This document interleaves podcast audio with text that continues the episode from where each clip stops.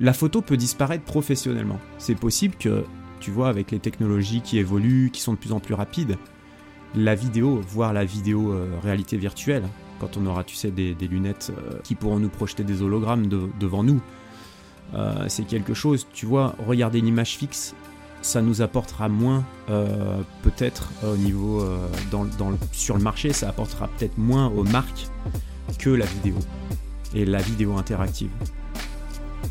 Bienvenue dans le podcast des photographes et des créateurs qui veulent vivre de leur passion. Dans ce nouvel épisode, on part à Tokyo pour rencontrer Yves Dalbiez, un réalisateur de films qui travaille pour les plus grandes marques et qui depuis quelques temps déjà partage des connaissances à travers des formations en ligne. D'ailleurs, si vous écoutez cet épisode au moment de sa sortie, vous pouvez vous inscrire à la conférence en ligne que nous organisons tous les deux dans quelques jours. Toutes les infos sont en description de ce podcast. Lors de ce webinaire, Yves va partager énormément de contenu très utile pour celles et ceux qui veulent apprendre à tourner des vidéos pour les réseaux sociaux. Je vous en parle en détail à la fin de cet entretien et je vous souhaite une bonne écoute. Donc on est avec Yves euh, pour cette interview un peu particulière puisque on n'est pas pour euh, c'est rare que je le fasse on n'est pas euh, l'un à côté de l'autre on est l'un en face de l'autre à travers des écrans interposés avec un gros décalage horaire puisque Yves est au Japon euh, et, d'ailleurs, merci de prendre euh, du temps euh, pour, pour les gens qui écoutent ce podcast, et, parce que je pense qu'il va être assez riche. Est-ce que tu peux déjà te présenter, nous dire un peu qui tu es, ce que tu fais dans la vie et ce que tu fais au Japon? Ouais, bah écoute Fred, déjà merci de l'opportunité de pouvoir échanger sur ces, sur ces points qui sont toujours agréables, puisque quand on est passionné comme toi et, moi, et eh ben, on, on, aime bien échanger sur ces, sur ces choses-là. Et euh, effectivement, euh, c'est une opportunité en or aujourd'hui, euh, Internet. tu l'as mentionné parce qu'on est, on est en direct, mais à, des, milliers de kilomètres l'un de l'autre. Et encore, on peut travailler ensemble. Et ça, c'est génial. Donc, je, je, reviendrai sur ce point un petit peu plus loin. Écoute, moi, je suis réalisateur de films, de publicitaires films publicitaires pour des marques, essentiellement au Japon, euh, puisque euh, maintenant ça fait, euh, ça, fait, ça va faire 15 ans que je vis au Japon, que je réside et que je travaille ici. Et j'ai commencé dans le cinéma d'animation pendant 10 ans, où j'ai été infographiste, j'ai fait des images de synthèse, je faisais des films en 3D pour mes clients, et je faisais aussi des effets spéciaux, donc j'ai travaillé dans diverses boîtes de pub euh, en France et au Japon. Et mm, on travaillait sur des films, sur des publicités, sur un peu de tout, sur des vidéo games de temps en temps. Et puis, euh, j'ai pas mal bossé aussi en étant au Japon. Euh, j'ai eu la chance de bosser avec des, personnalités de l'animation. Tu vois, des anciens qui avaient bossé au studio Ghibli. j'ai rencontré des gens super, plein de gens des Gobelins, avec qui je suis très ami maintenant. Euh, des gens qui ont notamment monté leur boîte au Japon aussi, qui sont arrivés à peu près en même temps que moi. Et euh, donc il y a toute une communauté de, Français euh, ici à Tokyo basée sur, sur l'animation. Et, j'ai eu l'occasion de travailler pendant plusieurs années avec eux et c'était vraiment génial. quoi. De, bosser avec des pointures comme ça, on apprend beaucoup de choses et c'est toujours un plaisir. Et puis après, en 2000, ça devait être en 2012, après le tremblement de terre de 2011, il y a eu un tremblement de terre massif euh, en, en, 2011 ici. Euh, ça a un peu changé en fait. Euh, j'ai un peu réaiguillé mes, rails. J'avais l'impression d'avoir d'avoir fermé une boucle avec le cinéma d'animation et j'étais plus aussi excité à l'idée de, m'engager dans, un film pour plusieurs mois. tu vois, être moi et mon ordi éventuellement avec un, avec un partenaire. Et euh, j'avais besoin de, fraîcheur, j'avais besoin d'aller respirer l'air frais, tu vois, j'avais besoin de sortir, de rencontrer des gens. De... Je crois que c'est arrivé à pas mal d'entre nous qui étaient dans l'image dans de synthèse. Après une dizaine d'années, on, craque un peu devant l'ordi, on a envie de, on a envie de voir des gens, tu sais, des, des êtres humains, quoi. Parce que tu es tout le temps en train de dealer avec des problèmes, euh, d'ordinateur euh, qui, qui font pas le rendu correctement ou ou des choses, euh, des choses techniques finalement. Et euh, ce que la vidéo, euh, donc le, live action, comme on appelle ça ici, dans le monde anglophone, ce que les films en vidéo offrent, c'est justement cette fraîcheur qui, permet, qui permet à un créatif qui sort d'une école, d'une école d'art, comme, comme moi et comme, comme les, potes qui étaient avec moi. J'étais à Supinfocom d'ailleurs, je, je, le précise, parce que c'est une, une école qui a, qui a une certaine renommée quand même. Moi, je suis sorti en 2003 et ça m'a ouvert beaucoup de portes. Euh, euh, ouais, la vidéo, ce que, ce que ça offre en fait à un créatif, c'est de pouvoir créer rapidement.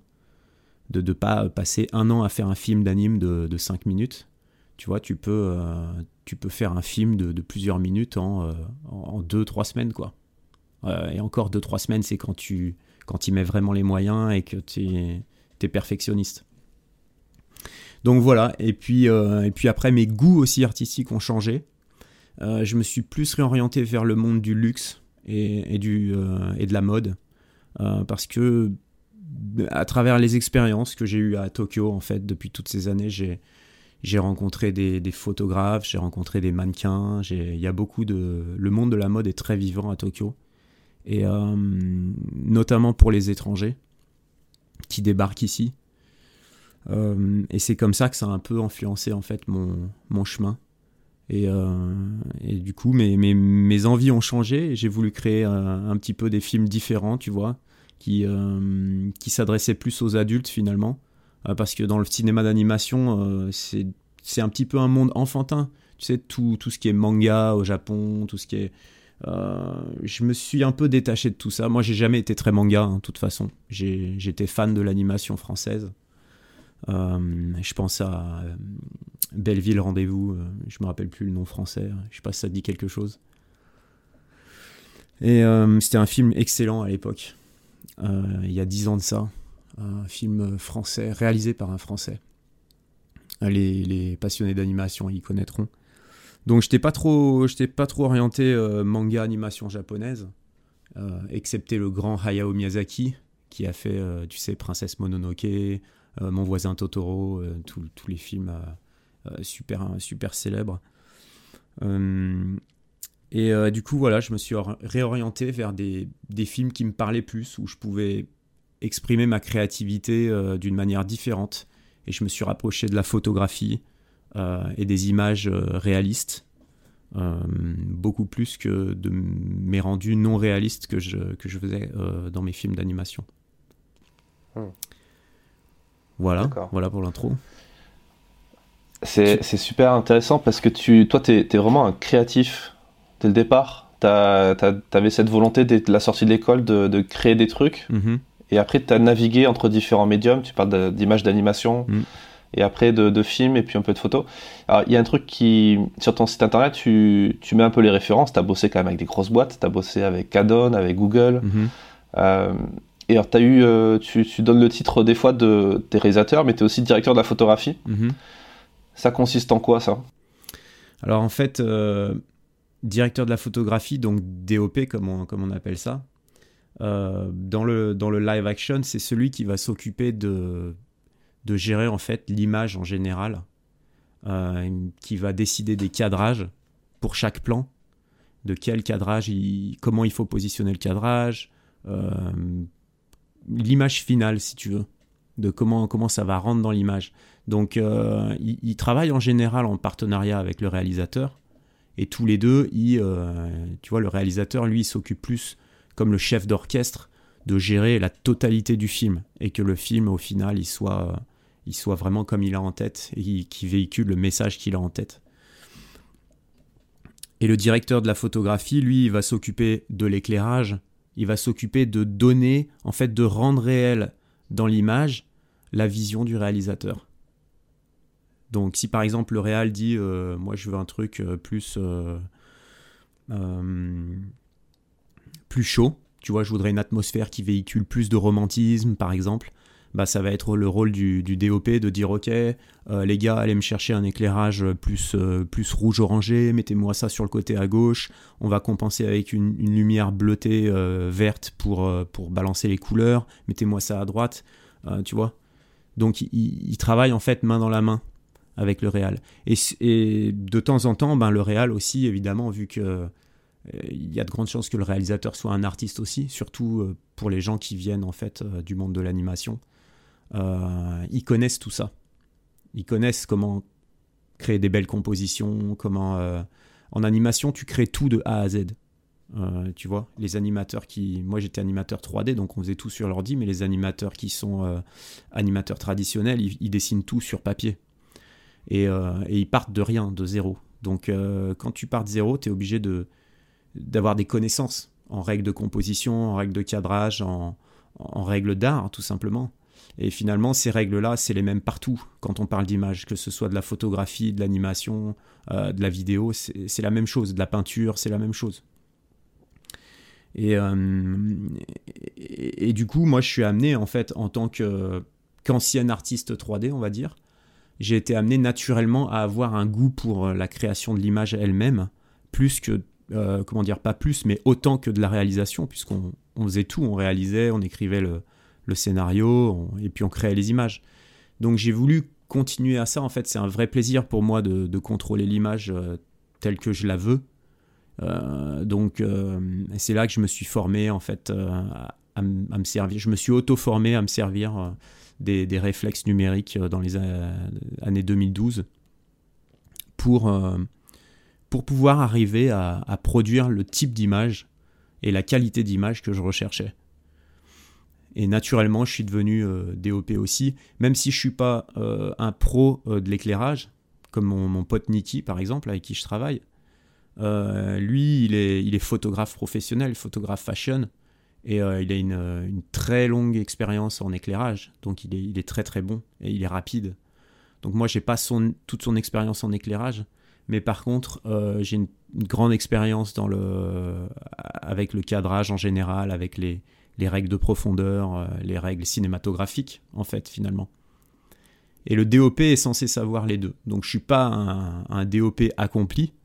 Euh, il faudrait que je me forme un petit peu plus à l'éclairage, mais ça se fait au fur et à mesure, tu vois, quand tu es sur le tas et que, et que tu dois bosser et faire un film. Je vois Nicky quand il quand il bosse avec, avec ses éclairages, commence à, prendre un peu le, pli aussi avec ça.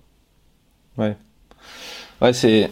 J'ai eu, la, eu la chance de, de, suivre une partie de ta formation. On en parlera, on en parlera un peu plus tard dans cet entretien. Tu as fait une formation qui explique euh, comment on fait des vidéos, et notamment pour les gens qui n'y connaissent rien. Mhm. Et euh, ta façon d'expliquer le cadrage est très intéressante parce qu'on voit vraiment concrètement l'intérêt en fait de, mhm. de, la composition, du cadrage, de l'histoire que ça rapporte, que ça raconte. Et euh, alors tu vois, par exemple, moi j'évolue dans la presse, dans la photo de presse, mhm. et on a beaucoup plus de contraintes en quelque sorte, puisqu'on n'est pas du tout acteur de l'image qu'on va produire. De la lumière, de, des sujets, etc. Ouais, donc c'est juste une euh, petite précision, c'est important, je pense, de préciser ici que le type de vidéo dont on parle, euh, là maintenant, c'est des vidéos quand on est face caméra.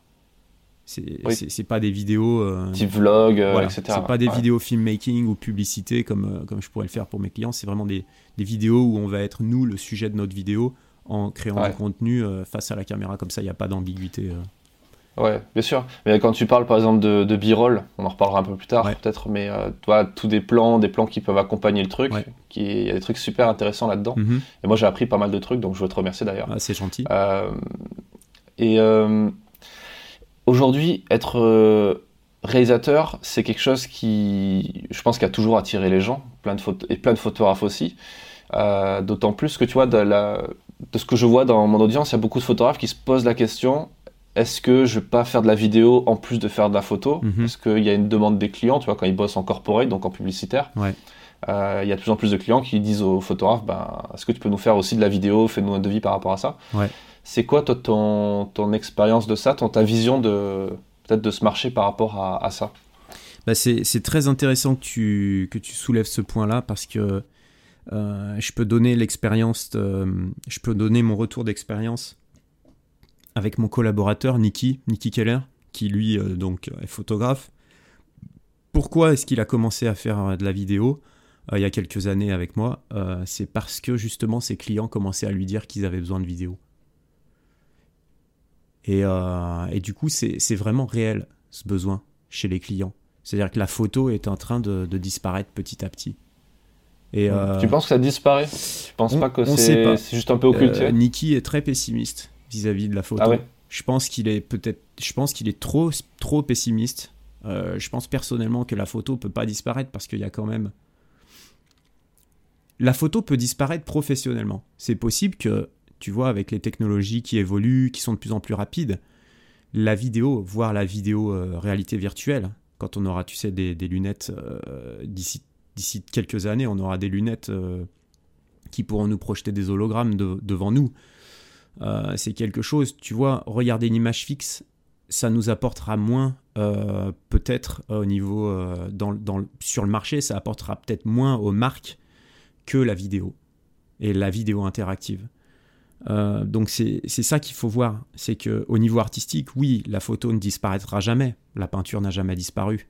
Euh, tu vois, on, continue à aller voir des expos parce que c'est juste magnifique. Mais par contre, euh, essaye de vendre des peintures et d'en faire un business, là c'est plus compliqué. Il y a moins de demandes, à mon avis, de la part des clients pour des images fixes aujourd'hui que pour des, pour des vidéos. Par contre, ça devient une sorte de marché de niche en fait, en quelque sorte. Exactement, parce que euh, les gens achètent de moins en moins de magazines, euh, les gens sont de plus en plus fourrés sur les réseaux sociaux, et finalement, qu'est-ce qui, qu'est-ce qui, euh, qu'est-ce qui chope l'attention quand tu es, sur sur les réseaux sociaux C'est la vidéo. Les images fixes chopent plus autant l'attention. Donc ça, c'est le point de vue, c'est le point de vue du client, tu vois, c'est le point de vue des marques. donc voilà ce que j'en pense, c'est que c'est que la vidéo aujourd'hui c'est devenu un incontournable, ça c'est clair, et que tous les professionnels en fait de, la photographie s'en rendent bien compte. Alors il y a ceux qui prennent le pas, euh, il y a ceux qui se disent comme Niki, euh, bon, faut que je me bouge et en plus c'est une, nouvelle expérience pour moi, j'apprends des nouvelles choses. Donc là, ils commencent à, se familiariser avec la vidéo et c'est vrai que nous, euh, constamment en fait, les clients, ils ont besoin de photos dans le package. Tu vois, ils vont nous demander en fait euh, des web films. Et dans les web films, ils vont avoir besoin de photos aussi pour, euh, pour leur pub et, tout ça, quoi. Donc avec Niki, on fait, on fait les deux, on fait des packages. Ouais, c'est très malin de bosser en équipe parce que ça permet de, de confronter aussi les points de vue, d'être plus efficace, d'être de travailler de façon plus cool aussi. Euh, sans... Parce que switcher de la photo à la vidéo, c'est quand même extrêmement compliqué. Mm-hmm. sur un reportage, quel qu'il soit, je pense. c'est pas du tout le même métier. C'est ça. Et puis même si la technologie aujourd'hui, ce qui est le plus fou dans l'histoire, c'est qu'on fait tout avec le même outil. On utilise tous les deux euh, le même type de boîtier au final. Mais switcher de l'un à l'autre, il n'y a pas encore euh, de, fonctionnalité où tu appuies sur un bouton pour repasculer en 50, euh, au, au 50e de seconde pour la vidéo alors que tu es au 2 millième de seconde en photo. Il n'y a pas encore cette technologie qui fait que. Et toi, qu'est-ce que tu penses? Est-ce que tu penses que tous les photographes peuvent devenir des réalisateurs? Est-ce que tu penses que parce qu'on est photographe, qu'on est sensible au cadrage, à la composition, on a forcément... Euh, c'est un peu la suite logique et, tout le monde pourrait y arriver Alors, euh, je vais être franc, hein.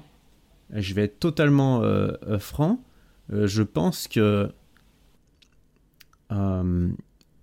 Je, je, pense que un photographe qui a des connaissances en règles de composition, en règles d'art, peut être un très bon DOP puisque, le travail en fait du DOP, après ça va bouger un peu, tu vois, dans le cadrage.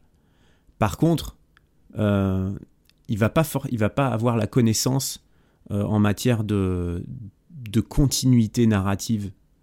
Parce que c'est ça en fait souvent ce qui se passe, on le voit avec tous les débutants en vidéo, et moi-même je suis passé par là, j'ai fait ces erreurs-là, c'est qu'on on va dehors, on shoot des vidéos, et on revient et on a euh, des tonnes de petites vidéos qui sont sympathiques, mais par contre pour en faire un film, euh, que dalle quoi. Tu vois, débrouille-toi. Et en fait, euh, c'est deux métiers différents dans ce sens-là. C'est que tu peux prendre, tu peux appuyer sur le bouton record et faire des vidéos avec des beaux cadrages.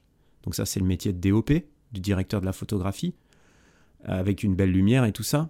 Mais par contre, faire un bon film qui soit dont l'histoire, euh, dont la, trame narrative soit intéressante, que le, plot, le thème soit intéressant, euh, qu'il y ait de l'originalité, qu'il soit bien réalisé tout simplement. Tu vois, que du début à la fin, il te tienne en haleine, il génère des émotions, et qu'à la fin, il soit mémorable.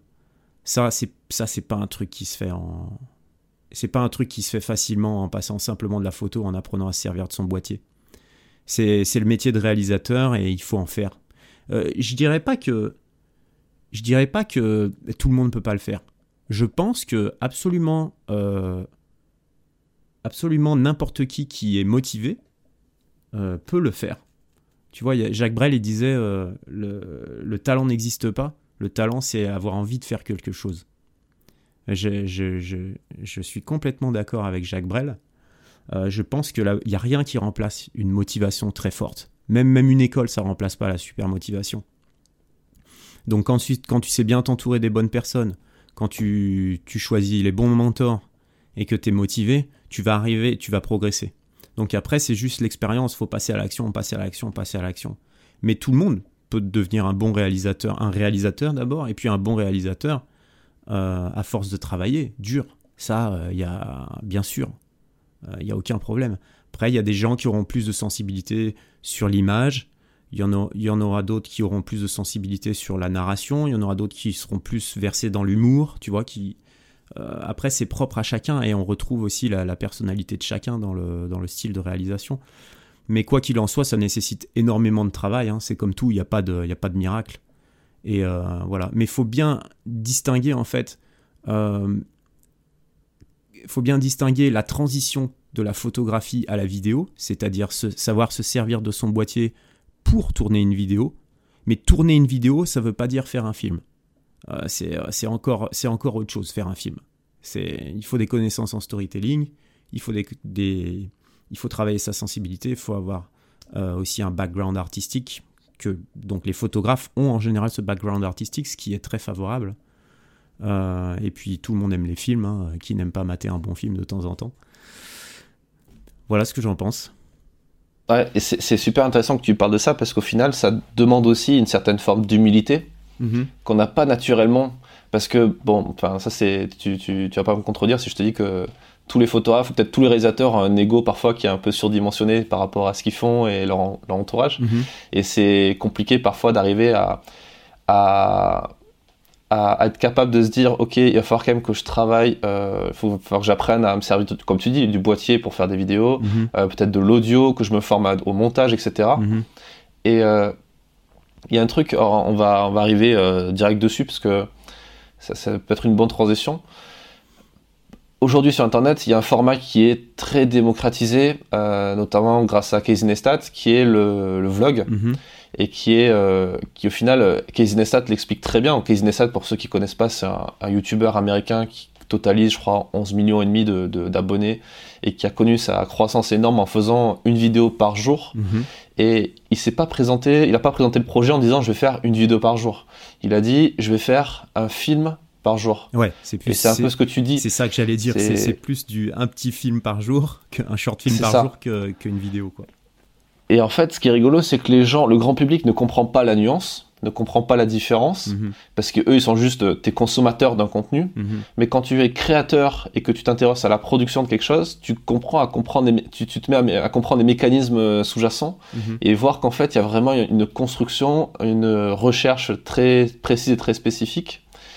Et aujourd'hui, le vlog, euh, alors je refais un écho à ta formation parce que tu expliques très bien ça et je pense que c'est la c'est euh, pour le moment c'est le meilleur truc que j'ai vu qui, explique comment on fait un vlog de A à Z mhm. plutôt que d'aller piocher des vidéos à droite à gauche sur YouTube. Mhm. Au moins tu, tu, montres comment on le fait concrètement de A à Z et même le montage. Euh, et on comprend l'importance de la préparation, de prendre des notes, de et un peu comme un reportage photo qu'on pourrait euh, et ça, beaucoup de photographes le font pas. Moi, je l'apprends dans mes formations. Euh, moi-même, je leur explique avant de partir, prends un papier, un crayon et note. Fais-toi un storyboard comme un réalisateur au final. Mets-toi les cadres que tu veux. Réfléchis avant de partir. Mhm. Parce qu'après, une fois que tu es devant ton sujet, que tu appuies sur le bouton, tu appuies sur un bouton. Mais avant, la démarche, elle se fait comme ça. Mhm. Toi, qu'est-ce que tu penses de ça et, qu'est-ce que tu pourrais rajouter peut-être sur la, partie euh, euh, par rapport au vlog et les voilà ces nouveaux usages, ce film au final, euh, est-ce que c'est pareil qu'un film de cinéma classique ou? Ouais, je vois ce que tu veux dire. Euh, c'est super intéressant le vlog en fait. C'est c'est une forme de une forme de vidéo qui est un peu nouvelle et qui rattrape le cinéma. Si tu veux, moi je vois ça comme ça. quand on a commencé à pouvoir mettre des vidéos sur le web, il n'y avait pas une très grande bande passante. Euh, les gens avaient pas beaucoup de temps, tu vois, c'était la transition. Donc on allait mettre des vidéos simples, euh, des petites vidéos. Et puis il y a ces Américains là, toujours en avance, toujours 10 toujours ans en avance, euh, qui qui débarquent. Je pense que Casey Neistat, il a quand il a débuté, il avait pas, il avait peut-être pas autant l'intention qu'il a aujourd'hui de, de, faire des petits films. Je crois qu'il voulait simplement tester le marché, voir comment YouTube allait réagir en faisant des vlogs tous les jours, mais des vlogs, tu vois, où il allait raconter un peu sa vie. Finalement, c'est un peu du, du reality TV, mais euh, personnel, qu'il a voulu expérimenter. Et, euh, et tu le vois, hein, même comme des gens comme lui, des gens comme Peter McKinnon, qui sont super connus maintenant, quand, ils quand ils ont commencé avec leurs vidéos, c'était des, vlogs vraiment bateau, quoi. C'est je je tiens mon téléphone devant moi, euh, et, je vais manger des saucisses avec, euh, avec ma femme et, je me filme et je tire la gueule dans ma vidéo en plus parce que je suis pas spécialement, tu vois, à l'aise devant la caméra et, et c'était comme ça qu'ils ont commencé. Casey Neistat, il avait déjà euh, ses lunettes et tout, mais c'est après, c'est au fur et à mesure qu'ils ont commencé à pousser leur vlog et à se dire, ok, comment je peux faire plus de vues? Comment je peux être divertissant? Comment je peux intéresser la communauté YouTube? À, ma vie en fait. Et ils ont vite compris que, euh, que les, utiliser les règles qu'on utilise depuis, euh, depuis des dizaines et des dizaines d'années dans le cinéma pour maintenir l'attention, pour créer de l'émotion, pour, euh, pour divertir finalement, c'est toujours les mêmes qu'on utilise en film, que ce soit de la vidéo ou, ou au cinéma, c'est de la vidéo. Donc ils ont compris que le storytelling, le storytelling était l'élément numéro un à, maîtriser euh, parce que un film, c'est du storytelling, c'est une histoire. Voilà, un film sans histoire, c'est à la rigueur une pub euh, qui est bien, euh, bien maîtrisée visuellement, qui peut être très beau, hein, qui peut être une œuvre d'art en elle-même, tu vois. Mais le vlog, tu, tu, tu, te fais vite chier hein, si c'est pas si ça te tient pas un peu en haleine, tu vois. Parce que regarder la vie des gens, bon, si, si elle est banale et que c'est mal monté ou que l'histoire n'est pas intéressante, ben, tu vas vite aller cliquer sur autre chose. Alors que si c'est s'il y a une histoire et une trame intéressante, bah tu te fais happer par le par l'intrigue et tu as envie de, de regarder plus loin. Et, et ces gens-là, en fait, c'est des professionnels de ça. Ils ont vraiment poussé leur recherche euh, dans leur vlog, dans leur simple vlog, sur comment intégrer euh, la trame narrative dans leur vie euh, de tous les jours, finalement. Euh, et, c'est ça qui fait la qualité de, du divertissement de leurs vidéos, et c'est ça qui fait qu'ils sont très connus à l'heure actuelle. Hmm. Et ça, c'est rigolo, c'est parce que c'est malgré le fait que la qualité visuelle est pas non plus ouf. D'ailleurs, il le dit Casey dans plein de ses, ses vlogs. Il dit euh, Moi, ce qui m'intéresse, c'est pas d'avoir une image parfaitement nette, parfaitement euh, stable, etc. Moi, je veux capter le. raconter l'histoire et je veux juste l'action, quoi. Je veux juste le truc. Ouais, c'est une, une, forme de réalisation différente. McKinnon, il est plus porté, euh, il est photographe, donc il est plus porté sur le visuel. C'est un, tu vois, c'est un très bon DOP, par exemple. Et euh, DOP, euh, c'est aussi l'opérateur, tu vois, celui qui manipule la caméra. Donc c'est lui qui fait les cadrages, c'est lui qui manipule la lumière, etc. Donc McKinnon, c'est un bon DOP et un bon réal. Un bon réal de, de films bah maintenant ces films, hein, ça pourrait être des films publicitaires, hein, clairement. Hein. C'est-à-dire que les deux mondes se rejoignent, si tu veux. Bah, ça l'est d'ailleurs. C'est ça qui est rigolo aussi, c'est que tu as des vlogueurs qui ont commencé comme euh, purement vlogueurs. Et si on peut, on peut regarder du côté français en citant Julien Fabreau, je sais pas si tu le connais, un youtubeur euh, de Lyon, euh, qui, est, qui est passé sur ce podcast et que, que je salue s'il écoute cet épisode. Et qui, au début, a, il explique d'ailleurs dans l'interview, il a un peu copié le, style de Casey Neistat avec le, le skateboard, la façon de faire des timelapses, etc. Et pour assez vite au final trouver son propre style. Et ça, d'ailleurs, toi tu l'expliques aussi dans la formation un petit peu, tu dis que c'est important de, de, regarder ce qui se fait et après de, de, prendre son propre, trouver son propre style, mais ça se fait pas un jour, quoi, ça se fait pas tout de suite, il faut aussi copier un petit peu. Et euh, je sais plus quelle est la citation qui disait euh, que l'originalité c'était juste une copie. Euh, il y a un mec qui a dit ça. mais tout ça pour dire que au final, tu tu trouves ton propre style et ça peut être de l'image euh, super léchée, euh, une musique intéressante, un truc comme ça, qui va raconter une histoire différemment. Ouais, c'est bien de s'inspirer, de s'inspirer de plusieurs sources en même temps. Euh, moi, c'est comme ça que je fais. Je m'inspire de, plein de sources. Je m'inspire de, films que j'aime bien, de, peintres que j'aime bien, d'univers de l'animation que j'aime bien, de, livres, d'histoires que j'ai lus. après, il faut, faire attention aussi à, à pas trop s'inspirer que d'une personne, tu vois. Et, ça se voit trop et ça, tu progresses pas, quoi. Voilà, et copier, tu vois. Euh, c'est bien. Moi, je pense que copier, c'est bien quand c'est personnel, quand c'est son travail personnel, tu vois, en tant qu'exercice. Tu fais une vidéo mm. chez toi, tu copies Casey Neistat, par exemple, c'est très bien. Après, après, il y a autre chose qui est possible, c'est de, le dire ouvertement. De dire, voilà, j'ai fait une copie de la vidéo de Casey Neistat, c'est aller voir ce qu'il fait, parce que tu vois, c'est rendre à César, en fait, ce qui appartient à César. parce qu'il faut faire attention au plagiat. Tu vois, c'est toujours la même chose. C'est que euh, dans ce monde-là, on peut vraiment, euh, sur Internet, tu peux tout copier. Euh, moi, en tant qu'éthique, j'ai toujours envie de suivre cette éthique où je suis partisan de dire qu'il faut, faut mettre en avant ses mentors et il faut, il faut mettre en avant de ceux de, ceux de qui on a appris. Il faut mettre en avant ceux de qui on a appris, pardon. Et, parce que c'est important, tu vois, que les, que les gens finalement, que les gens aillent retrouver les sources. Et en plus, ça enlève en rien à la qualité du travail qu'on peut faire. C'est juste que nous, on va être des descendants du travail. Donc, copier, c'est bien. Copier ouverte, copier dans son coin et pas le montrer, c'est bien.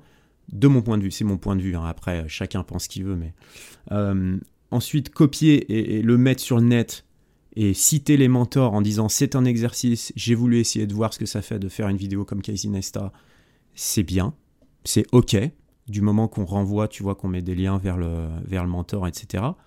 Après, euh, faire plein de vidéos exactement pareilles, euh, tu vois, je, ne citerai pas de nom, mais j'en connais qui, qui, qui, copient les vidéos de McKinnon, euh, tu vois, au plan près, avec les mêmes vignettes, avec les... Et, moi, je suis pas... Bon, ils font ce qu'ils veulent, hein, mais moi, c'est pas, pas trop mon éthique.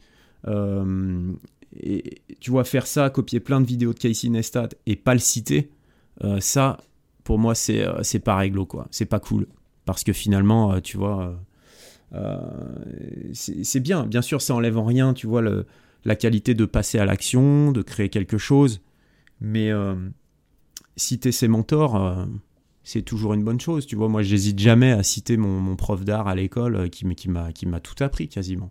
Qui m'a éveillé à, tu vois, avoir la curiosité artistique, à les fouiner. c'est ça qui est bien.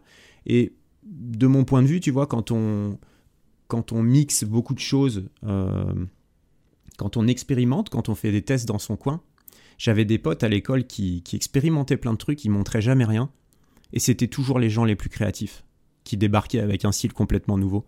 Parce que tu vois, ils vont expérimenter par exemple un style, vont en expérimenter un, autre la semaine d'après, et un mois plus tard, euh, en fait, leur cerveau, il a fait la, il a fait la cuisine, il a mélangé un peu. Ça se fait naturellement quand tu passes à l'action et que tu apprends des trucs, et sur, sur euh, la partie A, tu passes à l'action et tu apprends des trucs sur la partie B, ton cerveau, il va te créer euh, la lettre E, tu vois. C'est euh, c'est pas, pas tout à fait mathématique, cette, cette logique cérébrale de la créativité.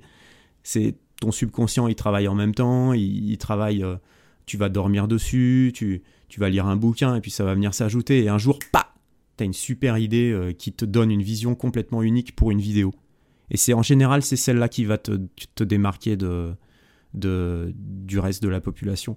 D'ailleurs, à ce propos, euh, euh, c'est pas en copiant qu'on perce, tu vois. On en, on en, discute souvent avec mon partenaire de travail, avec Bosso, parce qu'on est à fond dans la, dans les, sur les réseaux sociaux en ce moment et, et sur la visibilité, tu vois, sur Insta, Facebook, euh, YouTube, on lance euh, notre campagne de visibilité, on va dire, là, en, 2000, en 2019. Euh, et, on découvre plein de trucs super intéressants. Et euh, évidemment, on a envie de s'inspirer. Mais finalement, ceux qui percent, c'est ceux qui ont fait, euh, qui ont expérimenté, qui ont copié plein de trucs, mais qui sont, qui, qui, sont, sont inspirés pour créer leur propre style. Et au final, quand tu es aligné avec qui tu es, avec tes propres valeurs, avec ta personnalité à toi, avec, tes, avec ce que t'aimes, euh, avec tes références artistiques à toi et ta culture, c'est là que tu vas créer les plus belles choses, de mon point de vue. Et c'est là que potentiellement tu peux percer. Ouais, ça demande quand même un effort qui est, qui est assez énorme d'être capable aussi de, de s'instruire, de se documenter, de nourrir son regard. Le photographe, c'est pareil. C'est euh, si tu vas pas avoir des expos, si tu vas pas avoir des projections de photos, si tu lis pas des livres photos, ouais, c'est vrai. C'est compliqué. Tu peux pas avoir tout ça qui germe en toi euh, tout seul comme par magie. C'est vrai. Et, euh, et d'où l'intérêt d'avoir une communauté euh, qui échange sur le, sur le même thème, parce que c'est très riche. Tu vas avoir, euh, quand tu as 10 personnes qui sont allées voir une expo, eh ben, ça fait 10 expos que tu peux aller voir potentiellement pour, pour augmenter ta culture. quoi. C'est clair. Mm. Mais tu vois, c'est la raison d'être aussi de, de, notre échange aujourd'hui et du podcast plus largement, où je fais intervenir des gens qui sont réalisateur de films publicitaires, euh, photographe de mariage, blogueur, youtubeur, euh, rédacteur en chef, iconographe. Mhm. Parce que justement, c'est toutes ces, ces trucs qui, au final, même si toi tu sais pertinemment que tu feras jamais de la vidéo, euh, si la personne qui écoute cet échange le sait, la vidéo c'est pas pour elle ou elle pense que c'est pas pour elle, c'est quand même intéressant de savoir ce que toi tu en penses parce que derrière ça va apporter plein de trucs. Mhm. Et euh, comme tu dis, des inspirations, des fois c'est de la peinture, ça peut être un livre, ça peut être plein de choses.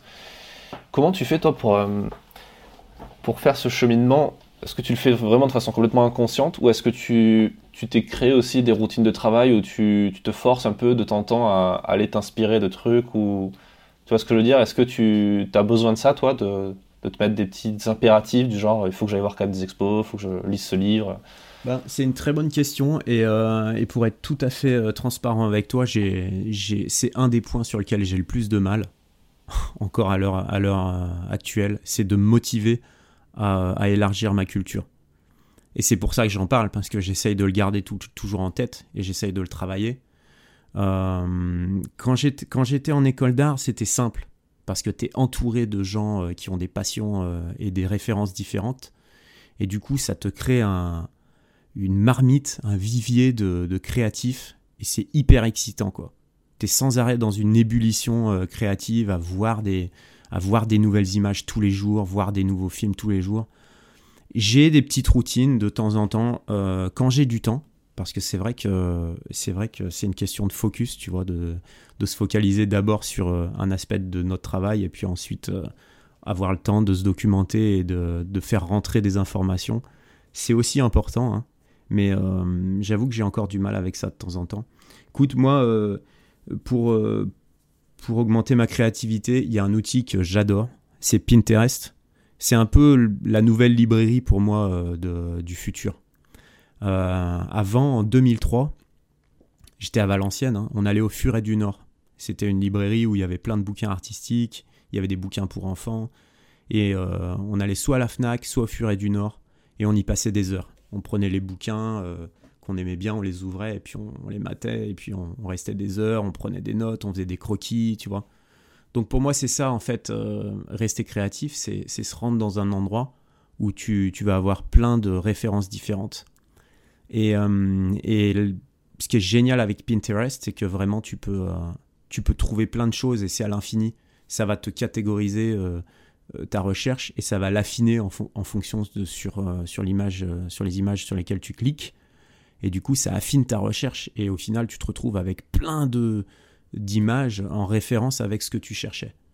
Et ça, c'est un peu l'outil, c'est un peu l'outil du futur. Alors, euh, faut faire très attention parce que c'est une machine à temps. Tu peux y passer, euh, tu peux y passer des jours entiers si tu fais pas attention. Et, euh, et, être très excité de regarder tout ce qui se fait. Mais au final, si tu crées rien et que tu passes pas à l'action, tu es juste consommateur et, tu en ressors pas satisfait, quoi tu vois, tu ressors un peu déprimé. Tu as, vu plein de trucs super, tu as envie de faire quelque chose, mais tu rien fait. C'est un peu comme les réseaux sociaux. Donc, faut faire attention, mais euh, pour moi, c'est très utile. Surtout si tu prends des notes, si tu fais des croquis et tu, fais ta propre cuisine, tu vois. Si tu as un carnet de croquis en même temps, tu prends des notes sur les idées, tu fais des petites références de dessin. Enfin, je sais que pour nous, en tant que, creative director pour des, publicités, tu vois, c'est nous qui créons les concepts pour nos clients, hein, pour les, films de marque qu'on fait pour nos clients avec Nico. Et euh, je sais que pour nous, c'est hyper important d'avoir ces sessions-là où, on va prendre notre carnet et puis on, va parler ensemble et on va se documenter. On va voir, tu vois, euh, on va aller voir aussi les films qui passent sur Vimeo, vimeo.com. Euh, on va regarder les Vimeo Staff Picks. Tu vois, moi, ça m'arrive de regarder pendant, pendant une après-midi entière, je regarde tous les Vimeo Staff Picks que j'ai ratés le mois d'avant c'est les euh, contenus poussés par, le, par Vimeo, en fait, c'est ça? C'est ça, c'est les, vidéos qui sont mises en avant, qui sont sélectionnées. En général, c'est parce qu'elles sont, elles sont, bonnes, elles sont bonnes, elles sortent du lot. Euh, donc ça, c'est bien aussi, tu vois. C'est prendre des notes sur les, idées, les concepts des réals. Euh, tiens, j'essaie d'identifier le concept de ce mec-là dans son film. Qu'est-ce que c'était son, son thème qu'il a voulu traiter dans ce film? Ensuite, je me dis comment il l'a traité. Et j'essaye de voir, tu vois, je vais voir quel type d'éclairage il a utilisé, je vais voir. Ils ont, tous des styles différents, notamment en animation. Je parle encore de l'animation, je suis désolé parce que je, viens de ce monde-là en fait, mais c'était tellement formateur pour moi. Euh, tu vois, moi quand je. En animation, les gens ont des styles différents, mais vraiment des styles visuels différents. C'est comme comparer une peinture euh, impressionniste à une peinture réaliste. Tu vois, des, flamands euh, ou des peintres impressionnistes. Euh, tu as des gens qui pouvaient faire des rendus réalistes. Donc après, ces gens-là, ils vont aller travailler pour, des, euh, pour des, les effets spéciaux des films, tu vois, Iron Man, euh, Marvels, tout ça. Et puis, tu as les... Euh, as les artistes qui, travaillent dans le, dans le cinéma d'animation qui vont vouloir plus faire des films d'auteur en cherchant un style particulier, un style de rendu particulier.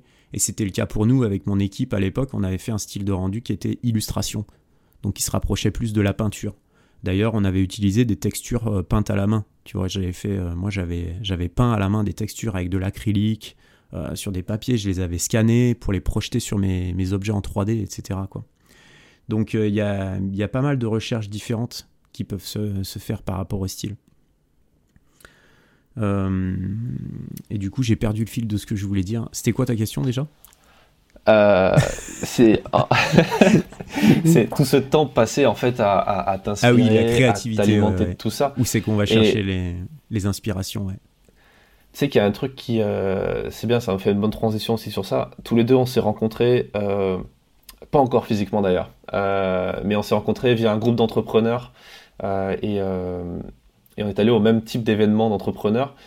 Et je sais pas toi, mais moi j'ai l'impression que depuis que j'ai rencontré cet univers-là du blogging, de l'entrepreneuriat, du marketing, qui est un vilain mot pour beaucoup de créateurs, euh, et bien en fait je suis devenu beaucoup plus créatif parce que quand tu es, quand tu es entrepreneur, enfin quand tu es euh, un créateur qui doit vendre ses productions euh, par lui-même en gros et pas passer par une agence ou une structure, etc., tu dois faire preuve d'énormément de créativité pour réussir à convaincre des gens de te faire confiance, de t'engager pour un contrat, de t'acheter des images ou des vidéos.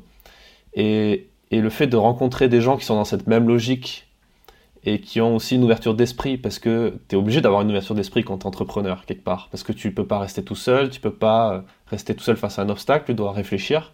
Mhm. Toi, c'est quoi ta vision de ça par rapport à, à l'entrepreneuriat, dans la, la créativité qu'il y a dans. Tu vois, c'est un peu interchangeable l'un dans l'autre. Ouais, ouais, je vois ce que tu veux dire. Euh, pour moi, c'est un juste milieu à trouver, en fait. Euh, je vais donner, je vais, je vais parler de mon cas parce que en fait, euh, tu vois, j'ai pas la science infuse, je, je pourrais pas m'exprimer sur. On est tous différents, mais euh, mais donc c'est plus facile de parler de, mon cas. moi, je viens d'un milieu artistique, donc très artistique, on va dire, de, mecs qui qui, c'est très égoïste en fait de, de faire un film d'animation et se faire son kiff, tu vois, pendant, pendant un an, deux ans à travailler sur son film. Euh, c'est pour ça qu'il y a beaucoup de réals qui sont égoïstes finalement. Parce que c'est ce métier qui veut ça. Tu es obligé de, de, te focaliser sur ton, sur ton bébé pendant, euh, pendant une longue période. Donc euh, quand il y a quelqu'un qui vient et qui te dit Excuse-moi, est-ce qu'on peut faire ça pour moi? Ben, Tu as envie de dire Non, j'ai pas le temps quoi. Tu vois, donc c'est pour ça qu'il y a pas mal de. Tu disais tout à l'heure, il y a des réalisateurs qui sont un peu. Euh, ouais, qui ont de l'ego. Ben, en fait, c'est ça. Moi, pour moi, je pense que ce côté ego, c'est le côté rester focus. C'est le côté rester concentré sur ta création parce que quand t'es pas concentré, ben tu finis pas ton truc. Donc finalement, tu es obligé de développer ce côté entre guillemets un peu égoïste pour pouvoir finir ta création quand tu es, quand es réel. Enfin, c'est un point de vue, hein, mais. Euh, et, moi, j'étais comme ça. C'est-à-dire que quand je faisais des films d'animation, je passais un mois, deux mois, euh, six mois, euh, un an et demi à faire un film. Et donc, c'était créer des, des, belles choses pour les autres. Mais quand tu crées, finalement aussi, c'est surtout pour te satisfaire toi, surtout au début de ta carrière de réalisateur, c'est pour te satisfaire toi. tu as envie de d'avoir de la reconnaissance, tu as envie de, de, faire des choses belles, tu vois, de te prouver que tu peux faire des choses belles. Euh, et moi, j'étais comme ça. Et euh, au bout d'un moment, en fait, ça a switché vers, la, vers la, le début de ma trentaine. J'ai commencé à me dire la vie c'est cool, tu vois. c'est pas si long que ça finalement. Est-ce que faire juste des films pour moi et me faire des kiffs avec mes films d'anime, c'est pas un peu. c'est pas un peu. comment dire Ça manque de profondeur, tu vois. Je, me sentais. Je m'ennuyais un peu, quoi. Euh, et, c'est là que j'ai eu envie de, de contribuer, tu vois. J'ai commencé à avoir envie de contribuer. Aussi, il y a un désir d'expansion, hein, de pas rester toujours à faire la même chose toute sa vie. Moi, c'est pas mon truc. Euh, j'aime bien, j'aime bien euh, avoir l'impression que je grandis en fait. Donc, à travers ce désir de grandir, je suis passé au live action, à la vidéo, et et je suis aussi passé en fait au désir de contribuer euh, il y a quelques années, euh, de contribuer à, partager mon savoir. C'est au fil, ouais, comme tu as dit, au fil des rencontres, euh, de qui on rencontre, on va avoir envie, on va découvrir de nouvelles choses. Tiens, c'est bien de partager aussi, de pas juste faire un film, mais d'apprendre aux autres comment on le fait. Et puis on se rend compte qu'on peut, c'est-à-dire qu'on a acquis assez d'expérience pour pouvoir aussi partager des choses. Ça, c'est quelque chose que on a tous une vision personnelle, on a tous une vision propre euh, de notre photo, de notre photographie, de, nos films, de, notre vie, de la façon dont on voit les choses, dont on interprète les choses. Et souvent, les gens, ils se rendent pas compte qu'ils ont énormément à apporter aux autres. Il y a toujours quelqu'un qui connaîtra mieux que toi sur un sujet, qui connaîtra mieux euh, les, infos sur un sujet, et il y a toujours quelqu'un qui en connaîtra moins que toi. Ça, c'est important de le garder en tête. Donc, euh, ça permet de rester humble, euh, tout en euh, apportant sa contribution au reste du monde. Tu vois, quand tu as appris des choses, ben, quand tu commences à les partager, tu te rends vite compte que quand tu as des gens qui t'écrivent pour dire vraiment merci beaucoup, tu m'as débloqué, c'était l'info que je cherchais, tu vois. Moi, ça m'arrive tout le temps sur apprendre à filmer sur notre communauté sur Facebook. sans arrêt, on, on, me contacte dès que je poste des contenus, on m'écrit en privé pour me dire merci, ça m'a débloqué ça j'en avais besoin, j'ai cherché l'info partout, j'ai pas trouvé. Donc tu vois, c'est quand tu, quand tu commences en fait à, dire waouh, je peux, je peux aider des gens, je peux, tu vois, bah cette sensation-là de contribuer, elle est vraiment grisante et c'est une sensation qui vient compléter la, la sensation de créer quelque chose. Pour moi, c'est ça, ça se complète. Tu vois, quand tu peux créer et en même temps léguer ton savoir, léguer en fait tout ce que tu as appris euh, au reste du monde, c'est ça qui est génial. Et euh, d'ailleurs, tiens, ça me fait penser à un truc que j'ai noté ce matin dans mon, dans mon carnet de notes. C'est très drôle, tu vas voir. Ça n'a a priori aucun rapport, mais justement, à travers mes filtres de vision de la vie, eh ben, ça, ça se rapporte à ça. Euh, je prenais mon petit déj et j'avais la radio qui tournait et il y, a une, y a une vidéo sur YouTube Music qui tourne, c'était Shawn Mendes. Tu sais, le, petit jeune là qui, qui fait de la, pop. Et, et en l'écoutant, je me disais, Shawn Mendes, c'est quoi en fait? C'est juste un Justin Bieber 2, quoi. Tu vois, c'est un, un beau gosse qui est jeune, euh, qui, qui, vient de, qui vient de débarquer il y a quelques années, et puis il va devenir vieux, et puis dans 20 ans, il y aura encore un petit jeune nouveau avec une nouvelle tête, tu vois. Et en fait, qu'est-ce que c'est C'est la vie qui, qui continue, tu vois, c'est le flow de la vie qui continue. Donc on a tendance à s'attacher à nos égaux on a tendance à s'attacher à notre personne, à dire je suis le créateur de ce film, je suis le créateur de cette photo, tu vois. Et puis on va se monter des films comme ça, à se dire je suis quelqu'un, je suis une personnalité, et puis j'ai besoin de reconnaissance, et puis quand j'aurai la reconnaissance et que je serai connu, et eh ben je serai plus heureux et tout. Mais au final, on est juste des Justin Bieber 2, et 3, et 4, tout le temps, tu vois. C'est ça, j'ai vraiment eu le déclic ce matin, je me suis dit, ça sert à quoi de, de chercher sans arrêt à se hisser plus haut que tout le monde. Ça sert à rien du tout. En fait, on est, on est simplement le tous quand tu combines cette, euh, cette masse de gens créatifs, ou de tout le monde, hein, mais nous on parle de créateurs ici, donc de, photographes, de filmmakers. On est tous, on fait tous partie de la même entité, tu vois. On est, on est le flot de la vie qui s'exprime, euh, qui exprime sa créativité à travers différents euh, petits yeux, différents petites, euh, différentes petites consciences. Et, et c'est en ça que quand tu contribues, tu ressens une certaine satisfaction de contribuer au tout, parce que tu contribues à toi-même en fait. Quand tu commences à partager ton savoir et quand tu commences à donner de la valeur avec ton cœur, tu vois, de la donner vraiment dans le désir d'aider les autres, pas juste pour attirer encore de la reconnaissance. Sinon, c'est le serpent qui se mord la queue, on n'en finit pas, tu vois. Mais euh, quand tu contribues vraiment avec ton cœur et que tu donnes, eh ben en fait, tu, tu contribues, tu, tu contribues pas, euh, comme on pourrait le penser, à la compétition ou, euh, ou, tu contribues pas à, à faire que quelqu'un réussisse et pas toi. Tu vois, non, si quelqu'un d'autre réussit, c'est toi, c'est un petit bout de toi. C'est comme, euh, c'est comme le prochain Shawn Mendes qui arrivera dans 20 ans et dans 40 ans, tu vois. C'est pareil, et c'est le flot de la vie qui s'exprime. Donc euh, moi, tu vois, je vois en ça, euh, dans le désir de contribuer, je vois une certaine évolution de la vie qui est un petit peu plus spirituelle que juste faire de la réal, juste faire ses films et, et se faire des kiffs, tu vois de dire je suis réalisateur, je fais mes films, c'est la classe. Oui, pendant un temps, mais après, je crois que quand on, quand on évolue et, qu'on ouvre un peu les yeux, bah, on se rend compte que, contribuer, c'est, une évolution naturelle vers quelque chose de, de plus élevé. Et, tu, et ça n'empêche pas d'être créatif, de continuer à être créatif.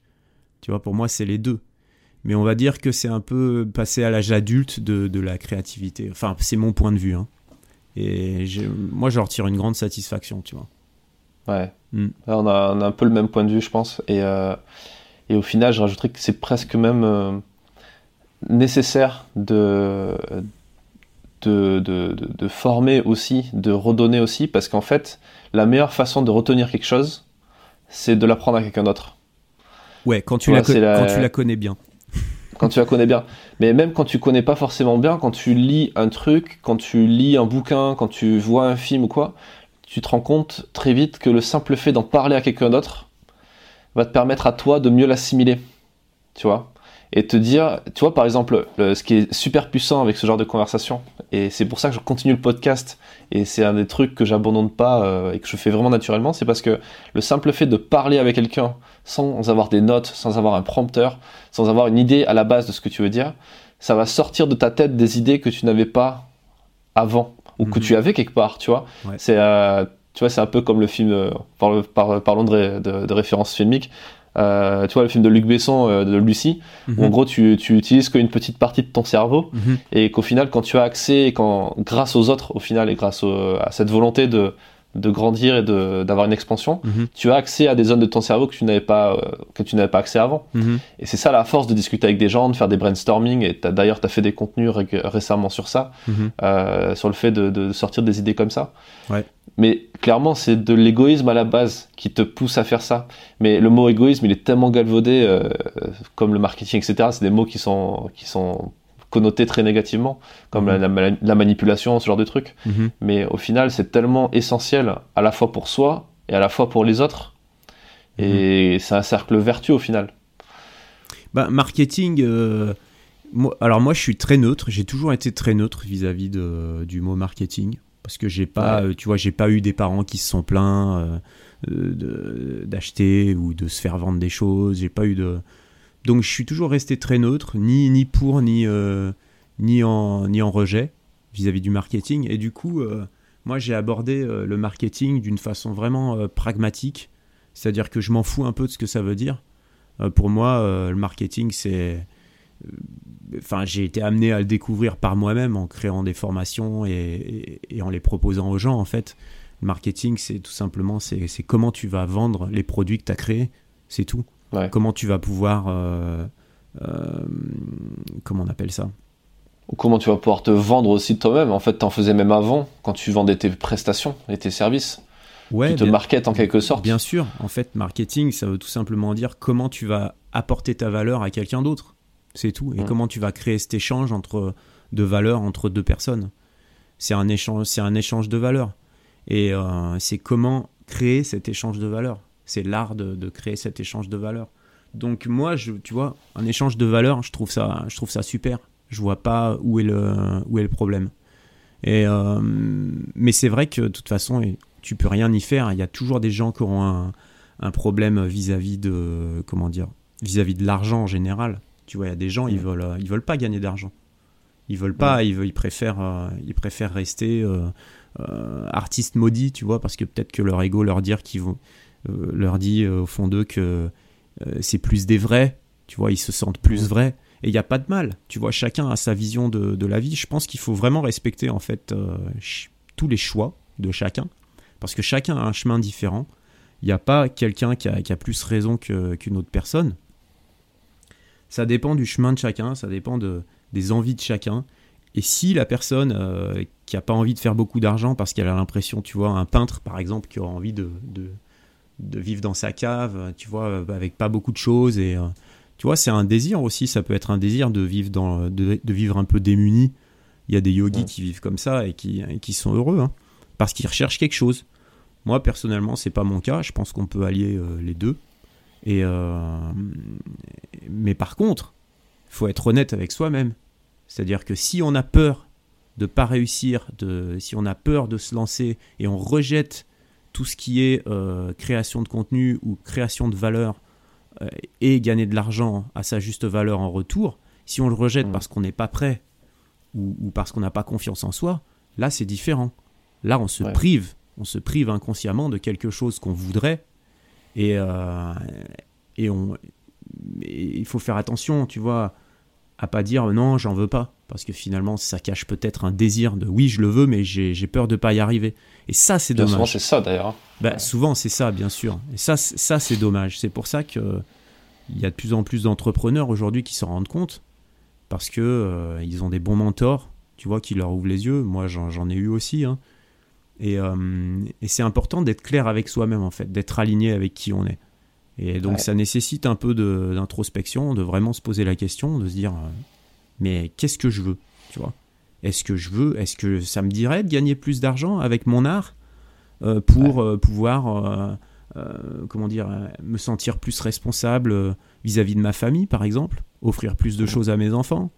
Enfin, moi, je sais que c'est un truc qui est super important pour moi. J'ai pas encore d'enfants, mais si un jour j'en ai, je veux leur offrir tout, tout ce que je peux. Tu vois? Et pour moi, c'est ma responsabilité de réussir en tant que en tant qu'homme euh, dans le monde financier aussi. Financier, pas de la finance, mais dans le monde, euh, comment dire, de développer l'aspect financier de, de mon chemin de vie pour pouvoir offrir euh, à mes proches ce que j'ai envie. Parce que je sais que si je peux pas le faire, je me sentirais frustré et je ne serais pas heureux de, qui je suis. Mais c'est propre à moi-même. Tu vois, j'ai fait le, cheminement, je me suis posé la question et je me suis vraiment dit un jour de quoi j'ai envie. Donc faire des films d'animation comme je le faisais à l'époque, bosser jour et nuit, dormir sous le bureau comme j'ai fait au Japon, ça m'est arrivé. Euh, c'est un standard ici, hein, de dormir sous le bureau quand il y a une grosse prod. Euh, à un moment, je me suis dit, c'est est-ce que c'est comme ça que je veux vivre ou pas quoi? Tu vois, je me suis vraiment arrêté, je me suis posé la question. Et la réponse, c'était non. J'ai pas envie de vivre comme ça. Et c'est pour ça que j'ai réorienté, en fait, euh, mes choix de vie. Et, euh, et au final, en, étant clair avec ce qu'on veut et ce qu'on ce qu'on veut faire comme expérience dans sa vie, eh bien, on peut réorienter ses choix et on peut faire les choix qui vont nous mener euh, au, bon résultat. Et qui, qui, est marketing ou pas, ça n'a ça pas de rapport en fait. Si... Non, c'est juste un outil. Exactement. C'est juste un outil. Mais je crois que le plus important, le plus important, c'est pas de faire de l'argent. Le plus important, au final, c'est d'être heureux avec qui tu es et d'être aligné et de pouvoir faire l'expérience de ce que tu as envie. Si tu as une frustration, pour moi, quand on a une frustration de ne pas pouvoir faire quelque chose dont on a envie, c'est qu'il y a quelque chose qui va pas. tu vois, c'est qu'il faut, il faut bosser sur un truc pour pas avoir cette frustration. Euh, enfin, c'est un appel en fait, euh, tu vois, un appel de la vie à, aller chercher, à se diriger vers, euh, vers ce qu'on aime naturellement et vers ce qu'on a envie d'expérimenter. Parce qu'on a le droit à tout, tu vois. Quand t'es enfant et que t'as pas besoin d'argent, quand t'as envie de jouer avec un ballon, avec un ballon bleu, tu, tu, tu, cries, tu te roules par terre pour avoir le ballon bleu, tu vois. Et tu t'en fous de ce que vont penser les autres. Mais après, quand on est grand et qu'on a envie de faire quelque chose, ben, on va pas forcément le dire parce que c'est des choses qui se font pas, parce que l'argent c'est mal et tout ça. Ben, ouais, c'est pas ma vision des choses. C'est aussi une grosse question de peur, tu vois. Moi, je le découvre euh, tous les jours en discutant avec des gens et je me rends compte en, regardant dans, en arrière que mon, ma progression dans, dans les choix que j'ai fait de, de sujets, par exemple, de faire des photos de, de gens sur, sur des sports extrêmes, des mecs qui dépassent leur peur pour euh, sauter dans le vide. Ou après le simple fait de monter une boîte. Tu vois, quand tu discutes avec des gens qui sont salariés depuis 10, 20, 30, 40 ans, que tu leur expliques que voilà, toi, euh, tu as monté ta boîte, que en gros, euh, ou tu as, écrit un bouquin, puis tu as cherché l'imprimeur et pas l'éditeur. Les gens, ils se disent, ouais, mais non, mais c'est trop compliqué, c'est, ça fait flipper, tu vois. T'as pas envie de prendre ce risque-là, d'être au bord du vide et de te dire, euh, maintenant, faut sauter. Et sauf qu'au final, une fois que tu as sauté, tu te rends compte que ben, c'était complètement con de penser à ça juste avant parce que tout s'est bien passé et qu'au contraire, en plus, tu as, pris du plaisir là-dedans. Et, et, le pire, c'est peut-être la malédiction, c'est qu'une fois que tu l'as fait, tu comprends plus et tu juges les gens qui sont en train d'hésiter à leur tour en leur disant mais t'es con de, de, penser comme ça et d'être euh, aigri, etc. Et ça, c'est super compliqué. De... Et ce que tu dis, c'est très juste et, ça devrait être un message plus diffusé sur le fait de tout le monde fait ce qu'il veut, tout le monde a le droit de penser ce qu'il veut et mhm. de, de continuer à se flageller s'il a envie de se flageller pour, euh, pour un truc. Mais, euh, mais dans ce cas-là, il faut pas non plus impliquer les autres dans son choix-là en disant que c'est lui qui a la, la vérité, tu vois. Personne n'a la vérité. Euh, c'est comme les photographes qui disent que la vraie photo c'est fait avec un argentique euh, et qu'aujourd'hui la photo au téléphone c'est de la connerie, que c'est pas de la, vraie photographie. Euh, ou les gens qui vont dire que la réalisation c'est les films qui sortent au ciné, voire même les films d'auteurs indépendants, etc. Et pas les blockbusters ou pas les vlogs sur internet. Ouais. Tu vois, c'est les discours qui, qui n'apportent rien, qui n'apportent pas de valeur au final. Ouais. Et, qui, et au final, tu les expliques très vite avec la peur. Comme tu dis, le gamin qui se roule par terre, il a pas peur du ridicule, il a pas peur mm. de de se prendre la gifle derrière. Mm. Et, euh, alors que l'adulte, il a, il a peur de tout. Et c'est mm. logique d'avoir peur au final. C'est parfaitement logique et c'est naturel. Hein. C'est naturel d'avoir peur. Moi, c'est vrai que j'ai eu du bol, entre guillemets, parce que j'y suis allé par étapes. Ça s'est fait malgré moi. C'est-à-dire que j'étais employé au Japon, euh, dans, dans, différentes boîtes. Et puis un jour, euh, un de mes patrons m'a dit Yves, on va pas pouvoir te garder en tant qu'employé parce que c'était en 2008, c'est la crise, on n'a pas beaucoup de, budget en ce moment et on peut pas te payer tous les mois. Mais on voudrait euh, continuer à bosser avec toi en tant que freelance. Et, euh, et moi, pas du tout prévu comme ça dans ma tête. Tu vois Je me suis dit, ouille, qu'est-ce qui se passe? Euh, Ça y est, tu vois. Donc j'ai eu un coup de flip, mais j'avais une petite voix qui me disait, putain, c'est génial, tu vas être, tu vas être free. Tu vas, si ça se trouve, tu vas apprendre des nouveaux trucs, tu vois tu vas devoir débrouiller, tu vas devoir apprendre comment euh, euh, faire ta compta, tu vas devoir... Et puis, euh, plus que ça, tu vas être libre de ton temps. Tu vas pouvoir décider de quand est-ce que tu veux travailler. Si je veux travailler que le matin et aller faire un tennis l'après-midi, ben, je peux. Etc. Et, et ça, ça m'a attiré. Et je me suis dit, ok, je suis prêt à, je suis prêt à tenter le coup. De toute façon, j'ai pas le choix. Donc c'était vite réglé. Tu vois, la question s'est pas, pas posée, c'est juste que j'avais peur, mais j'ai dû le faire quand même. Et j'ai fait ça pendant quelques années. Donc, euh, ça n'a pas été évident tous les jours, hein, je vais pas mentir. Euh, être entrepreneur ou être freelance, euh, c'est pas évident tous les jours, tu vois. Mais en fait, tu tellement, es tellement au bord du gouffre tout le temps que ça t'oblige à te dépasser et ça t'oblige à être créatif et à trouver, en fait, ça t'oblige à rencontrer les bonnes personnes, ça t'oblige. Et je connais, euh, je connais pas d'entrepreneurs ou de freelance ou d'entrepreneurs qui n'ont pas réussi dans la vie parce que finalement, tu es obligé de, te sortir de tout seul, de te débrouiller, de savoir comment faire, d'apprendre. Tu deviens autonome, tu lis des bouquins, tu t'arrêtes, t'as plus personne pour te dire quoi faire, donc euh, tu es obligé de te prendre en main. Et ça, il n'y a rien de plus formateur. Il n'y a rien de plus formateur dans la vie pour faire ça. Donc j'ai eu cette chance de passer par le freelancing pendant plusieurs années. Et ensuite, c'est là que je me suis dit, faut que je crée un truc, faut que je, faut que je contribue et en même temps, euh, je pense que je peux, je peux vraiment aider les autres et je peux créer ma boîte et tout ça. Et c'est là que ça, ça a vraiment été intéressant. Mais tu vois, du coup, c'était naturel pour moi. J'étais déjà entrepreneur en étant freelance. Donc, euh, il n'y a pas eu de. J'ai pas eu le choix, en fait. c'est la vie un peu qui m'a dit voilà, maintenant tu vas être freelance. Et puis après, ça s'est fait tout seul. Ouais. Mais cette question de choix, elle est, elle est super intéressante parce que tu dis que tu n'as pas le choix, mais tu as dit aussi que tu as, as, réussi à trouver le côté cool dans la situation qui, sur le papier, n'est pas du tout. Et euh, c'est quand tu arrives à trouver, euh, à vouloir même la situation, c'est quand tu veux sauter, quand tu veux le déséquilibre, quand tu veux l'adrénaline qu'il y a derrière, que tu acceptes toutes les contraintes et qu'au final, le choix, bah, même si c'est quelqu'un qui te l'a dit, c'est toi qui te l'impose aussi. Et il y a plein de gens qui se mettent des barrières aussi sur. et je pense qu'on le fait continuellement sans s'en rendre compte, de mhm. se dire j'ai pas le choix, mais en fait si, tu as le choix. Ou le fait de dire toi-même de t'enlever le choix, tu vois. T'as complètement raison. En fait, quand j'ai dit j'ai pas eu le choix, c'est c'est un peu un abus de langage parce qu'évidemment qu'on a toujours le choix. On est toujours 100% responsable de nos actions. J'aurais très bien pu aller euh, chercher un autre boulot dans une autre boîte. Mais au, fond de moi, euh, j'avais, euh, je trouvais ça excitant de, devenir freelance. Donc on va dire. vu l'opportunité du truc. Ouais, on va dire que j'ai pas eu le choix que ça me tombe dessus. Ça oui, parce que c'était pas de mon ressort. Mais après, c'était mon choix de dire je vais rester freelance ou je vais retourner être employé.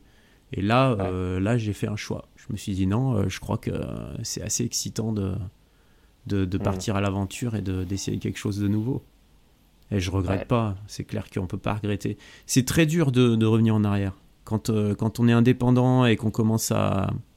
C'est impossible. Ouais, c'est pas possible. C'est tellement une autre, une autre vie, c'est tellement euh, grisant, c'est tellement excitant. Euh, c'est génial. Et c'est pour ça qu'il y a de plus en plus de gens qui, qui veulent changer de métier. Hein. Tout simplement. Hein. Et à, et à l'heure à à laquelle on parle, aujourd'hui, il y, a une, il y a une opportunité avec Internet qui est immense, qui est inédite, qui est unique de, de pouvoir euh, vraiment euh, euh, faire du business en ligne en offrant de la valeur, en offrant une juste valeur, tu vois, et une contribution, parce que justement, tu n'as pas cette limitation de distance, cette limitation géographique euh, qui t'es pas un magasin au coin de la rue, tu vois. Tu, euh, tu, peux, euh, tu peux vraiment échanger ta valeur de différentes manières. Il y a une infinité de manières d'échanger de la valeur sur Internet et, et en vivre. Et, et, pour aller, pour retomber sur le sujet de la vidéo, la vidéo aujourd'hui avec Internet, c'est une opportunité. Je crois que les gens se rendent même pas compte encore de l'opportunité. C'est comme, c'est comme, imagine, ça fait à peine 20 ans que Internet existe, en gros. Et, euh, et quand tu retournes dans les années, euh, ça fait 25 ans on va dire, mais quand tu retournes dans les années 90 où il y avait la télé, c'était le seul moyen d'avoir de la visibilité. Et les marques, elles payaient des millions et des millions pour avoir 10 secondes de visibilité aux 20 heures, tu vois. Euh, et aujourd'hui, tu as l'opportunité, en tant que personne, de pouvoir ouvrir ta propre chaîne, ta propre chaîne de production avec tes propres films, tes propres euh, créations. C'est juste un truc de dingue et tout le monde peut le faire. Et des fois, avec Bosso, on en rigole, on, se dit, on se dit, mais c'est pas possible que, que ça dure. c'est pas possible. c'est pas possible qu'il ait, que, que, tout le monde puisse faire ce qu'il veut comme ça. C'est festival, tu vois. Tu veux ouvrir une chaîne sur, sur Instagram? Tu ouvres une chaîne Instagram, Insta TV.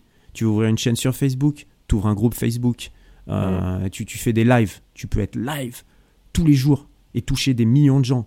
Euh, pas de limitation de pays, des francophones, des anglophones. Euh, c'est incroyable cette opportunité de, dingue. Euh, et, avec Bosso, on en rigole, on se dit, un, de ces quatre, ils vont interdire.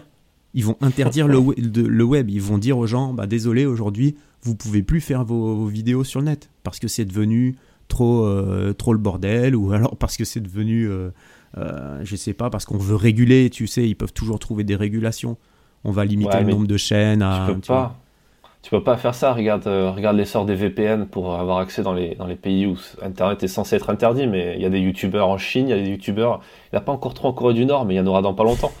Et, euh, ouais, disons, non, mais on, en rigole, tu vois. On se dit, c'est c'est tellement hallucinant en fait l'opportunité de, Internet avec la vidéo aujourd'hui de comment tu peux connecter avec les gens et te montrer et être visible qu'on se dit qu'on en rigole. On se dit euh, c'est pas possible que ça dure. Tellement c'est tellement c'est énorme. Si on nous avait dit ça il y a, il y a 30 ans les gens ils y auraient pas cru tu vois que tu, tu, sais que dans 30 ans tu peux ouvrir ta propre chaîne euh, ta propre chaîne euh, ta propre émission quoi.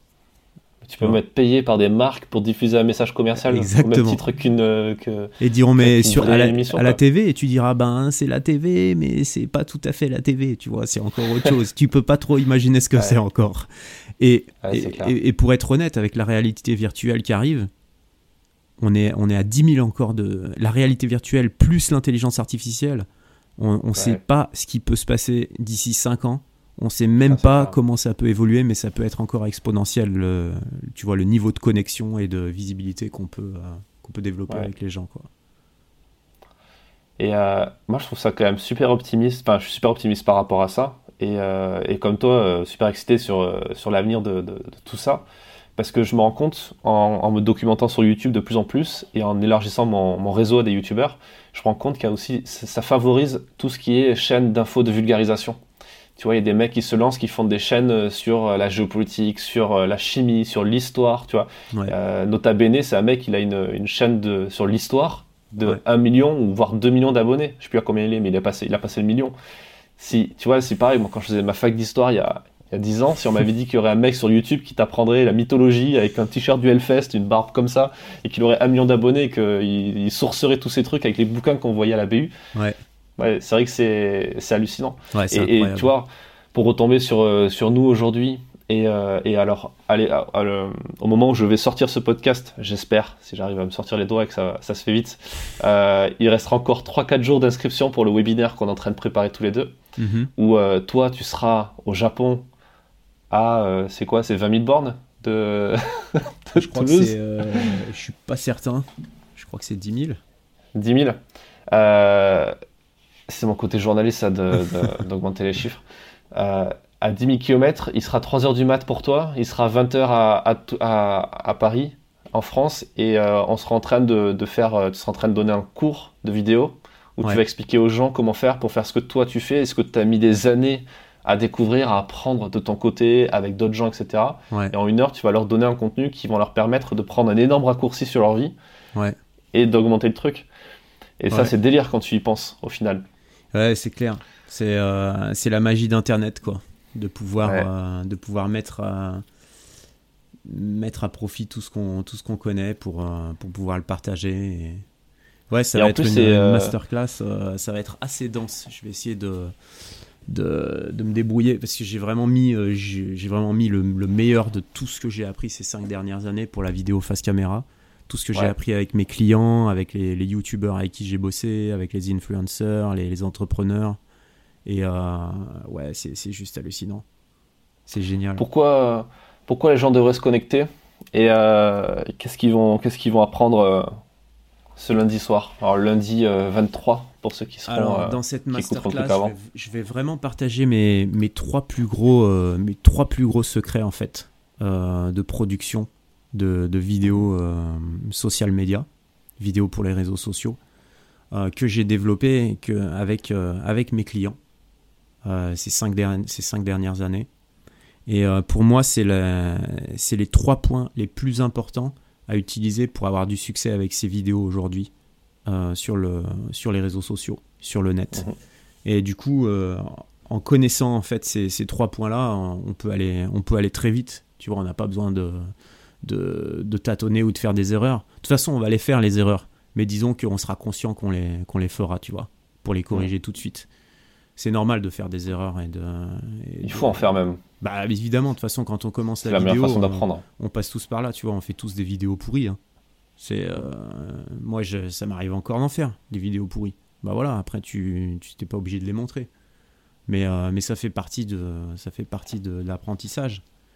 Mais le plus important, c'est de, c'est de se montrer et de pouvoir partager ce qu'on fait, tu vois, pour, euh, pour contribuer. Ouais. Parce que la vidéo social media aujourd'hui, ça permet vraiment de développer une communauté rapidement.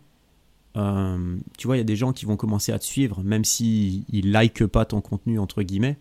Ils vont commencer à te voir, ils vont te suivre, et, tu vois, peut-être qu'ils vont pas aimer euh, trois vidéos que tu as faites, mais peut-être qu'il y a une vidéo avec laquelle ils vont raisonner, et puis ensuite ils vont, ils vont se dire Ah, c'est cool, euh, j'aime bien apprendre de ce qu'il fait et tout, ce mec-là. et, et c'est là que, c'est là que ça, ça commence à décoller, quoi. Et, euh, et en plus, euh, comment dire? Bah ça, je le garde pour, le, pour la masterclass, mais, euh, mais, mais, je peux donner un petit, un petit preview, entre guillemets. C'est qu'une des choses que je vous expliquerai, c'est que la compétition n'existe pas sur le web.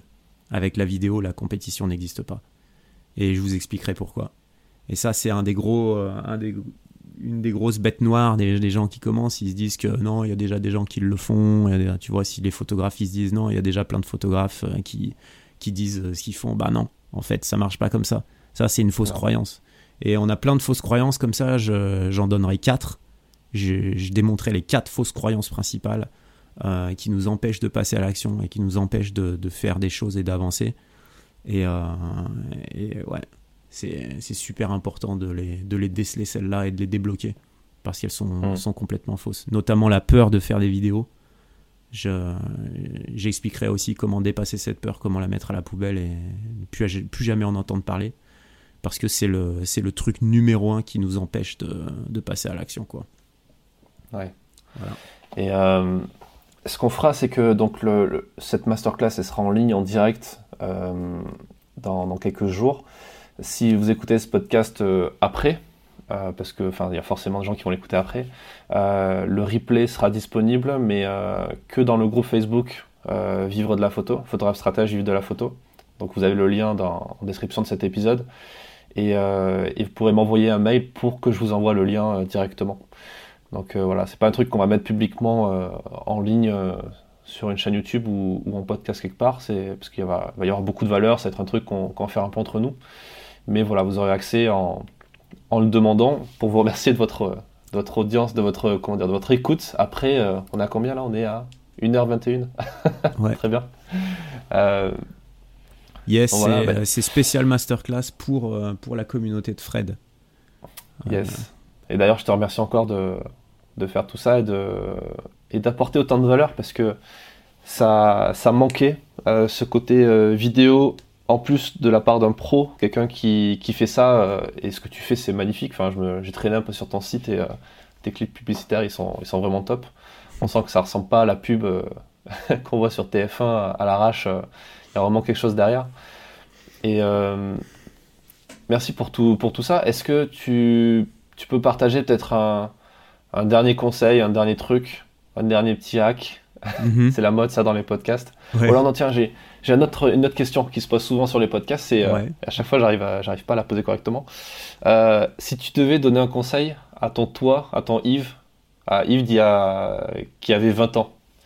À 20 ans T'es arrivé, ouais, es arrivé au Japon à 20 ans ouais, déjà Tu sais que le Yves à 20 ans, il jouait encore à Counter-Strike euh, à l'école avec ses potes. Hein. Je sais pas si, je sais pas s'il a des oreilles pour écouter celui-là. Bon, disons qu'on va lui éteindre la console et qu'on va le forcer à t'écouter là. Qu'est-ce que tu lui dis? Ouais, il y a eu beaucoup de choses qui ont changé, punaise. Euh, le Yves à 20 ans, écoute.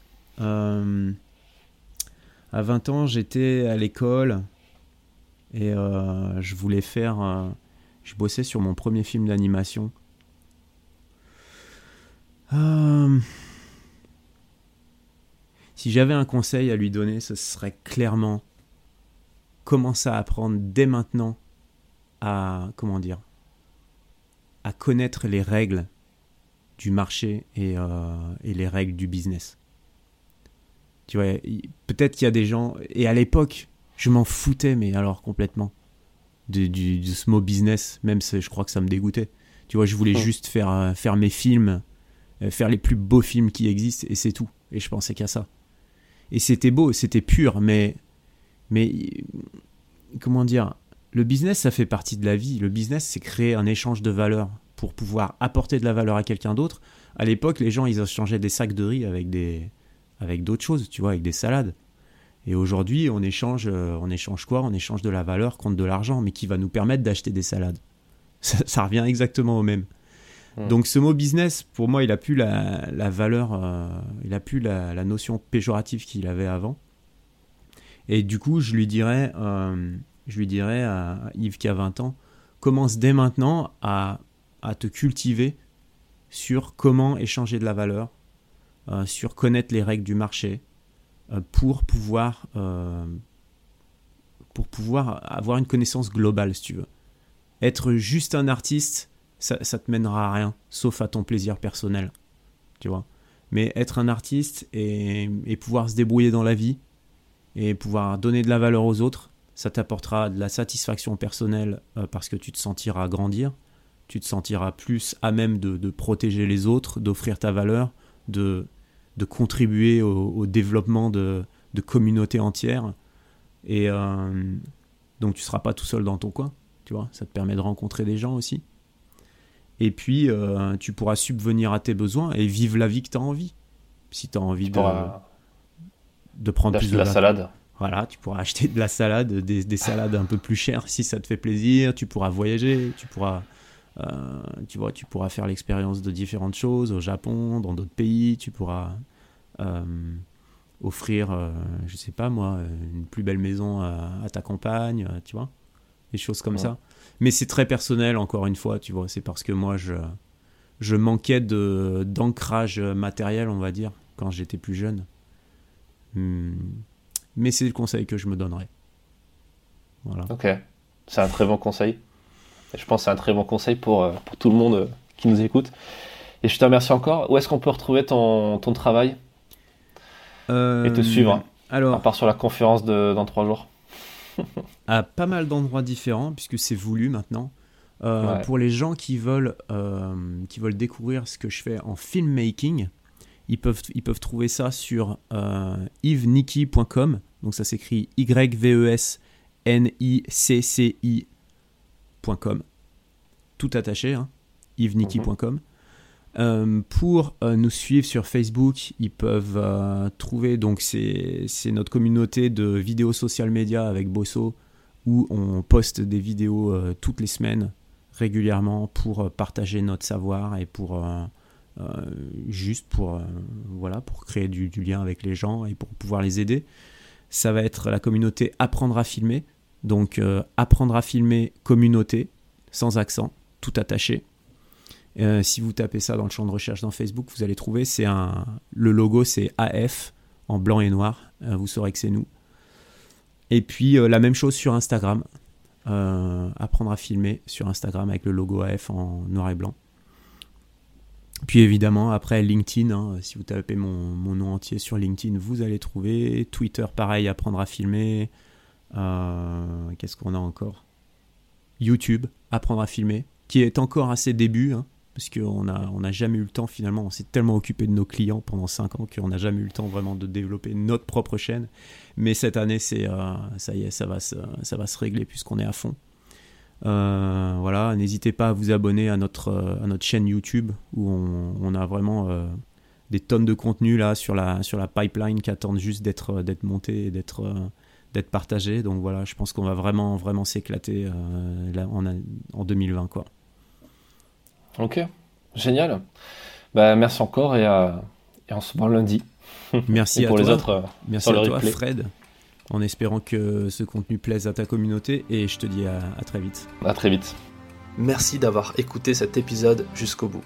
Nous avons pris beaucoup de plaisir avec Yves à l'enregistrer pour vous et nous vous donnons rendez-vous le lundi 23 septembre prochain à partir de 20h pour une conférence en ligne exceptionnelle dans laquelle vous allez apprendre les bases pour vous lancer correctement dans la vidéo pour les réseaux sociaux. Si vous écoutez cet épisode après cette date, vous pouvez quand même écouter le replay dans mon groupe Facebook privé Photographe Stratège Vive de la photographie. Toutes les infos sont en description. J'espère que ça vous plaira et je vous dis à très vite dans le prochain épisode du podcast.